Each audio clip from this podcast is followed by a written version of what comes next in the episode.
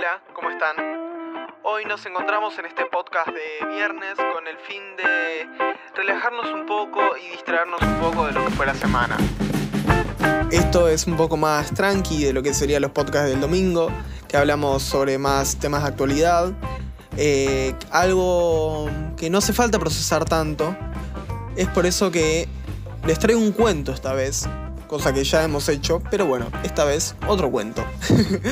Eh, que la verdad que para mí no hay nada mejor que un cuento como para distraerse un poco. Pero bueno, empecemos. Este se llama Creo que zafé por poco. Espero que les guste. Estaba en el bondi por la avenida Rivadavia que conectaba la ciudad del oeste con el resto de las ciudades del conurbano bonaerense. A punto de dormirme. Hacía un frío terrible y me había olvidado el suéter quién sabe dónde.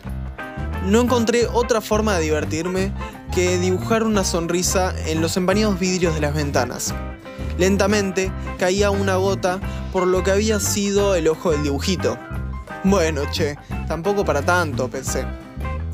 Tuve suerte de conseguir asiento. Un tipo me lo cedió. Habrá pensado que estoy embarazada. Yo lo acepté sin dudarlo. Era eso viajar parada en hora pico. La decisión era fácil. De todas formas, a medida que nos alejábamos de la capital, el colectivo se vaciaba. Pero no quita que haya tenido suerte. Había una señora de unos 60 años, cerca de mí. Pero me pareció que estaba lo suficientemente sana como para no necesitar sentarse. Luego de unos minutos ya era de noche. Estábamos en invierno. Había sido un día largo. Me había despertado a las 7 y tomé unos mates mientras hojeaba los apuntes a la par de que escuchaba las noticias en la radio. También, tanta atención no le prestaba. Venían hablando de siempre lo mismo, hace varias semanas. Eh, me tenía medio harta. Era un tema importante, sí, pero para mí no. A eso le siguió el viaje a la facultad, de dos horas que realizaba de lunes a sábado. Encima justo hoy me tocaba parcial. Venía estudiando desde hace varios días, estaba segura de mí misma pero no quitaba de que esté nerviosa. Era el primero que rendía luego del ciclo básico. Mis compañeros fueron de bastante ayuda, con sus apuntes, resúmenes y demás. Mucho no pude hacer ya que, lo admito, muchas clases me quedaba dormida.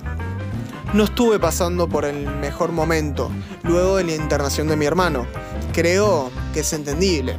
No es fácil procesar que tu hermano intente cometer suicidio, y menos ayudarlo.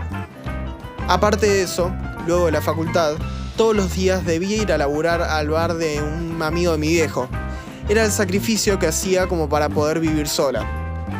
Por suerte, el tipo era copado y nos dejaba, junto a mis compañeros, tomar unos mates y picar algo mientras laburábamos.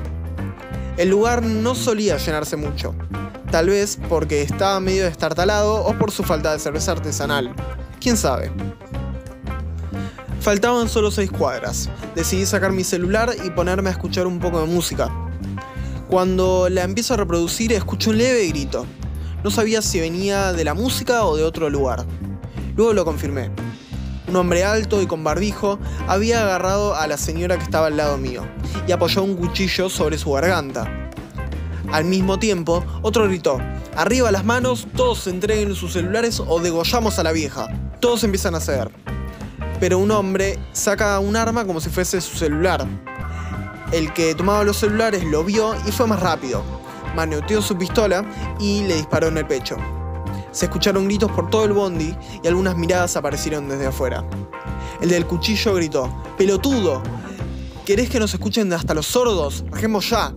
Dejó a la señora y los dos salieron corriendo. Creo que esta vez zafé por poco.